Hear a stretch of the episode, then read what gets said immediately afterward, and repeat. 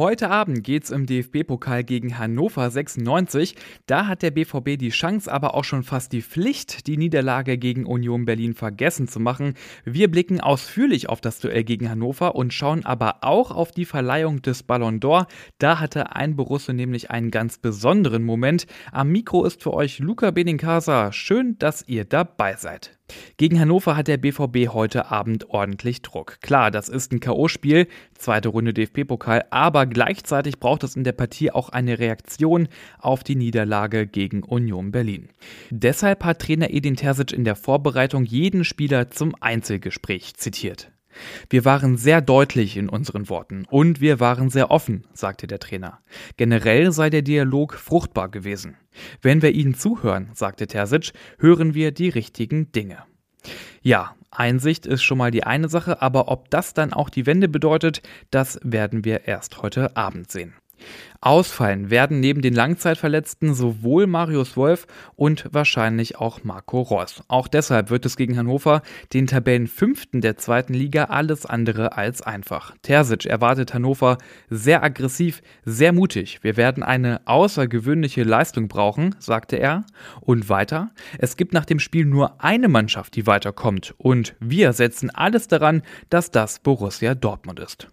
Dass es aber schwer werden wird, zeigt auch der Blick in die Vergangenheit. Fünfmal traf Borussia im Pokal auf Hannover und sage und schreibe viermal kamen die Niedersachsen eine Runde weiter. Also Achtung, Achtung vor Hannover.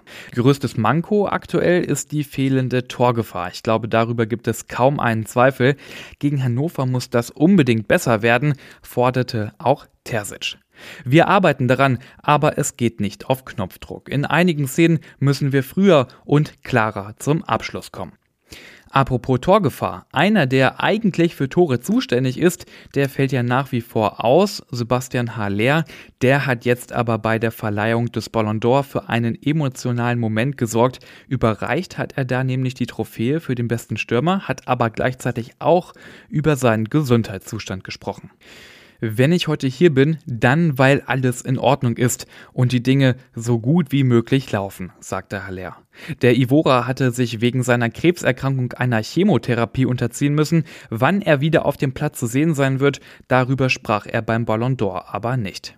Den Ballon d'Or hat übrigens Karim Benzema gewonnen. Sebastian Haller, der war ebenfalls nominiert, landete auf Rang 13.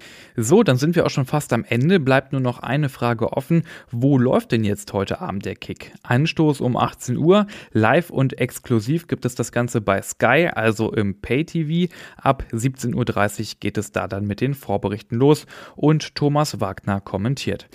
Aber natürlich berichten auch wir, ab 17 Uhr gibt es einen umfangreichen Live-Ticker und unsere Live-Show, die startet ab 17.30 Uhr. Beides zu sehen oder zu lesen auf ruhenachrichten.de.